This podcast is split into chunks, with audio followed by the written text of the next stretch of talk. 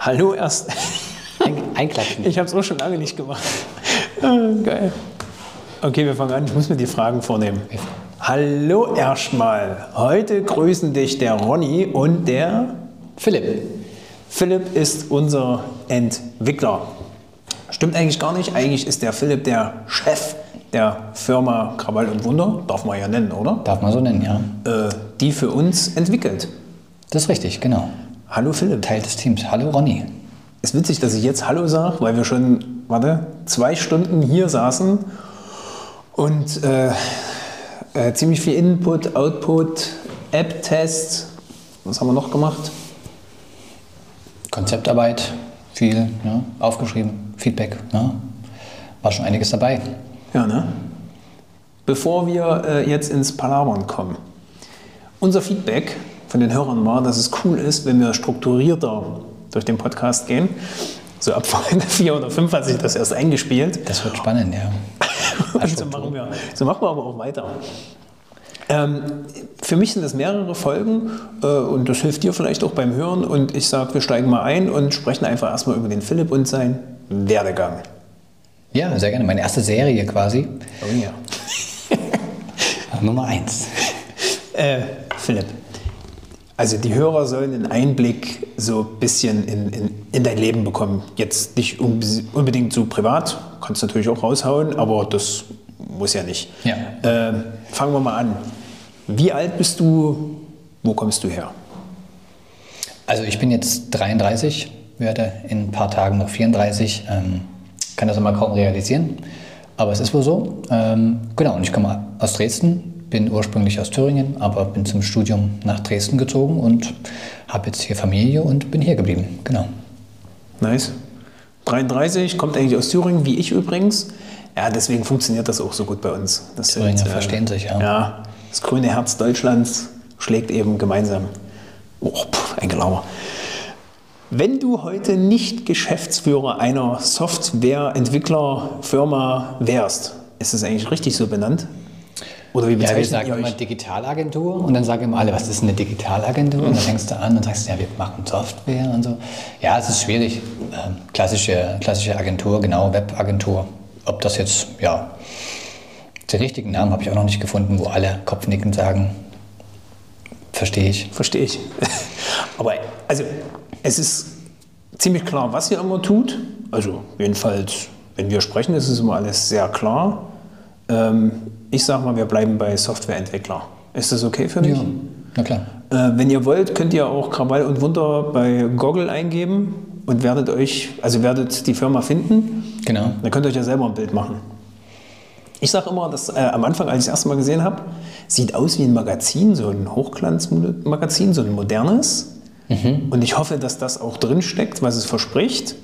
Guten Eindruck erzählt, würde ich sagen. Ja. Ja, ich nehme mal was von der Mac. Also bisher hat es das äh, gehalten, was versprochen wurde. Du. Wenn du heute nicht hier Geschäftsführer wärst, was würdest du dann machen? Ja gut, ist immer eine schwierige Frage. Ich kann eher so rangehen, wie ich damals mein Studium begonnen habe. Da wollte ich mal als PR-Manager bei Apple landen. Deswegen habe ich auch was Richtung äh, Marketing studiert mit Medien und ja, das war immer so ein bisschen meine Vorstellung, Konzern, größere ja, Position da zu erreichen. Aber genau, ist wohl alles anders gekommen. Und ja, aber auch sehr gut, dass es so anders gekommen ist. Ich glaube, es gibt wenig, wo ich jetzt sagen würde, dass, dass, da wäre ich jetzt, sondern ich glaube, es wäre immer gefühlt so ein bisschen hier gelandet. Cool. Ja. Das ist gut, wenn man das sagen kann, ne? Ich denke, ja. Ähm, wann hast denn du das erste Mal dann so gemerkt, Programmierung? Also ich meine, du programmierst ja auch, logischerweise. Ja, genau. Wie bist du denn dazu gekommen, wenn du vorher PR eigentlich so als Interessensfeld hattest? Ja, ich meine, der klassische Einstieg ist, also war bei mir die Webentwicklung. Und das gab es, glaube ich, schon in der Schule. Irgendwie beim Praktikum kann ich mich erinnern, in der 9. Klasse, wo wir quasi Webseitenentwicklung äh, gelernt haben. Und das war, ja, war so ein kompletter Grundlagenkurs, was man mit HTML machen kann. Und ja, das ist eigentlich geblieben bis heute. Also ich freue mich immer noch, wenn ich einen Button auf eine Seite kriege und dann im Browser den klicken kann. Das ist immer so meine, meine Freude, wo ich auch immer beschreibe, das ist eigentlich das, was mich heutzutage auch noch erfreut, ähm, dass man da irgendwie Selbstwirksamkeit sehr stark spürt. und das war eigentlich so der, der Start, dass ich damals äh, meine, von meiner Stiefmutter die Webseite dann gemacht habe. Die hat einen Pflegedienst und da cool. habe ich die ein bisschen betreut. Erst die erste, das war glaube ich so 2000 fünf, sechs, ne, wo das auch alles dann stark losging. Ähm, dann hat, haben wir die Webseite dort aufgebaut und da hat man sich halt ein bisschen reingefuchst. Ähm, und so konnte ich immer so ein bisschen WordPress, also WordPress war bei mir der Einstieg. Habe sehr viele Webseiten dann äh, so neben dem Studium gemacht, weil ich immer mal angefragt wurde.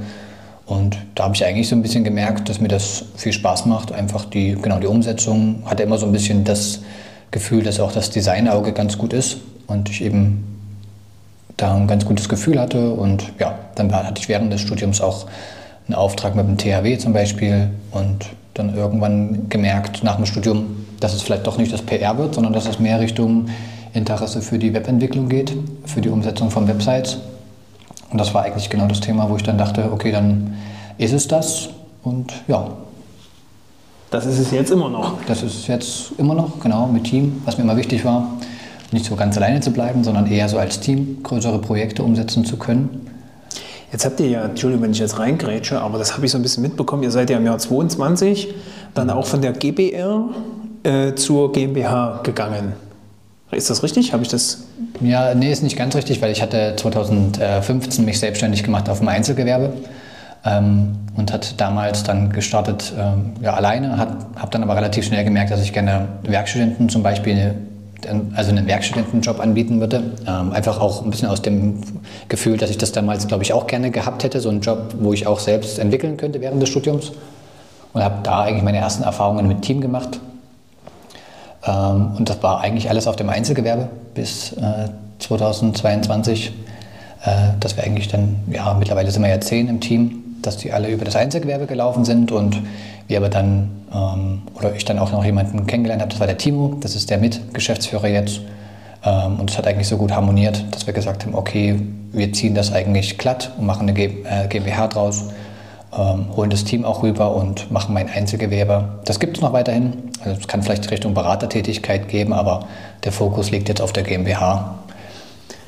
Ähm, jetzt mal, weil unser Podcast sich ja auch so ein bisschen mit, ich sag mal, Gründung und so beschäftigt. Also diese GmbH äh, aus Haftungsgründen? Nicht, nicht direkt, das war eher so, also bei mir war es eher eine emotionale Komponente, das war mein Einzelgewerbe, das hieß PHNU. Das war immer sehr stark auf mich getrimmt und ich hatte eigentlich immer diesen Teamwunsch äh, auch und das war für mich immer so ein bisschen eine, eine schwierige Sache, ähm, das was komplett, also das waren meine Initialien, Philipp Munzert und das war eher so, dass ich es immer ein bisschen als nachteilig empfunden habe, dass das Team dann auch da also ich, mir war das jetzt nicht wichtig, dass das Unternehmen heißt wie ich, mhm. sondern das war einfach eher der damals der Not geschuldet, wo man auf dem Gewerbeamt stand und sagt, wie nennt man es jetzt. Mhm. Ähm, ich habe mir das dann vorgenommen, so als kleine Marke aufzubauen. Ich denke auch, das hat gut funktioniert, aber mit der GmbH war der Schritt oder der, einfach die Möglichkeit da, das nochmal irgendwie neutraler zu nennen. Und Krawall und Wunder hat uns da halt sehr gut gefallen, einfach weil das nichts mit uns beiden zu tun hat. Ähm, eher so ein bisschen die ja, vielleicht die Mentalität auch ein bisschen widerspiegeln soll. Ähm, und das ist eigentlich das, wo ich dann gedacht habe, es war eher eine emotionale Komponente. Ich habe dieses ähm, Haftungsmäßige nie so gespürt, dass ich jetzt dachte, ich muss das von mir trennen, sondern es war immer eigentlich dann eher der Teamgedanke. Also Wunder habe ich jetzt schon ein paar erlebt, doch Krawall hatten wir auch schon ein bisschen. Also bisher habt ihr, also, also Krawall natürlich nur im positiven Sinne, wenn man zusammenarbeitet. Und ich sage mal, zusammen hatten wir vorne auch erst, also als der Podcast noch nicht lief, dass man sich auch ein bisschen finden muss. Und das ist, das läuft gut, also muss ich auch echt sagen. Das ist cool, ne? Da kann man auch mal ein Feedback geben, da kann man mal sagen, pass mal auf, das ist jetzt aber nicht so. Und Philipp meldet sich sofort zurück und sagt, also pass auf, dieses, jenes, welches, nimmt auch das Team in, in Schutz. Also das, die Leute sind ja schon wichtig, ne? Ich merke das auch. Also ja, ich meine, glaube, das, das, gehört ja dazu, ne, dass es mal, also ich meine, wenn man gerade zusammenarbeitet, es gibt immer zwei Vorstellungen. Ähm, da gibt es verschiedene Rollen, gerade so vom, vom Kunden oder Projektmanager. Und ähm, ja, ich glaube, da muss man immer ein bisschen lernen, wie man zusammenarbeiten kann. Also es wird immer nicht nur positive Seiten geben, es wird auch mal was, wo man sagt, okay, da knirscht es mal, aber ich glaube, das gehört dazu. Einfach weil man sich ja dann auch findet und es ist halt letztendlich alles Kommunikation, wie man was rüberbringt. Finding, Storming, Norming, Performing. Ich muss das nochmal bringen, es tut mir ja, leid. Das habe ich vorhin schon nicht ganz. Kennst du es nicht? Nee, hab ich Ein. Team kommt zusammen, da hast du als erstes Finding, also man findet sich erst, alle sind total nett und yeah und, hm und, hm und lachen und dann kommt man ziemlich schnell in dieses Storming, dass man merkt, du kannst ja nicht ewig diese, wie soll ich denn sagen, diese, Alles ist toll. Und genau diese Maske, die man am Anfang hat, ist ja auch okay, die kannst du nicht ewig tragen. Irgendwann musst du auch mal mit deinen Ecken und Kanten rauskommen und die stoßen, sag ich mal, vielleicht in Bereiche des anderen hinein, in diesen Tanzbereich, wie ich immer sage und das hält er ein Stück aus oder die und sagt dann irgendwas, ey, pass mal auf, so geht's aber nicht. Und dann hat man manchmal wie so einen kleinen Beef, also ein Storming, da stürmt's. Und wenn es gut ist, also in guten Teams, so habe ich das immer erlebt, kommt dann auch ziemlich schnell der Punkt, wo man sich wieder findet, also dieses Finding, und sagt, ja, pass auf, ich könnte ja mich so und so verhalten, ohne mich jetzt ganz zu verstellen, wäre es dann okay für dich, wenn du dort aber auch da so ein bisschen Ja. zurücktrittst. Und wenn das gut funktioniert, ähm, dann normieren sich neue Regeln, die alle kennen, mit denen alle, also wirklich alle fein sind. Und dann performt das Team. Ah, ja. Dann geht das richtig vorwärts. ja, kann ich. Also ja, kann, jetzt mit Erklärung macht es auf jeden Fall Sinn. Ja, ne? Ist definitiv so die, die Idealvorstellung von einem Team. Dann kommt wieder jemand Neues dazu, dann geht der Kreislauf auch nochmal Ja. los. Sehr spannend.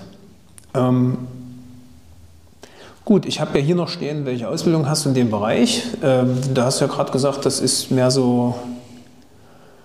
Ja, das ist also Ausbildung in- als Softwareentwickler. Es gibt die klassischen Studien oder Studiums, die man machen kann. Bei mir war es jetzt nicht die, die Rolle, es war eher so autodidaktisch, dass man es eher als Hobby mitgenommen hat. Ähm, ich glaube, ich habe durch meine Selbstständigkeit natürlich nochmal, einfach weil man Praxisarbeit hatte, nochmal ein komplett anderes Level natürlich irgendwie erreicht. Ne? Also gerade so JavaScript war ein Thema, was ich nie äh, wirklich verstanden habe. Und jetzt ist es halt so, dass man sich dann auch, also ich wollte zum Beispiel immer, deswegen war auch am Anfang Digitalagentur oder Softwareentwickler, wir verstehen uns eigentlich ganz eher so als, als Produktbilder, Produktbauer, weil wir eigentlich so ein bisschen das alles als digitale Produkte verstehen. Letztendlich, wie es, auch, wie es auch irgendwie analoge Produkte gibt, aber wir müssen halt auch immer alles zusammenhalten und es ist oft, es ist oft nicht nur die Softwareentwicklung, sondern es gehört ja auch irgendwie Verständnis für den Nutzer dazu und ähm, genau deswegen nennen wir uns oder sehen wir uns eher so als, als in dem Produktbereich. Und da ist es halt so, dass du eigentlich viel lernst drumherum. ne? Also nur weil ich eine Webseite bauen kann, heißt das nicht, dass ich die irgendwie verstehe, dass der Nutzer die gut nutzen kann. Und ähm, das ist eher so ein Thema, was hat mich immer interessiert. Und die Softwareentwicklung auch. Die musste man dann irgendwann gut draufkriegen, weil es da einfach sehr stark ähm, oder sehr, sehr hohe Ansprüche natürlich gibt, auch von der Qualität. Aber ja, das ist.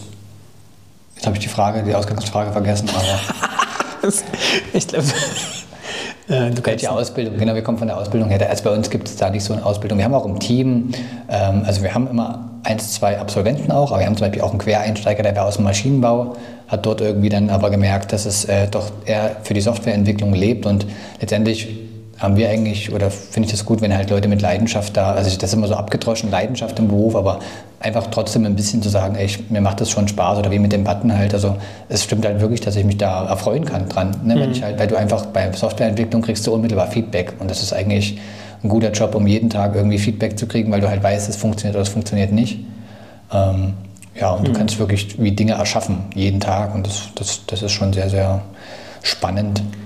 Wenn wir jetzt den Bogen spannen zwischen kreativ und strukturiert, Sachen jetzt mal links und rechts, kreativ strukturiert, in einem Raum, stehst du in der Mitte oder stehst du eher Richtung kreativ oder eher noch zu strukturiert hin?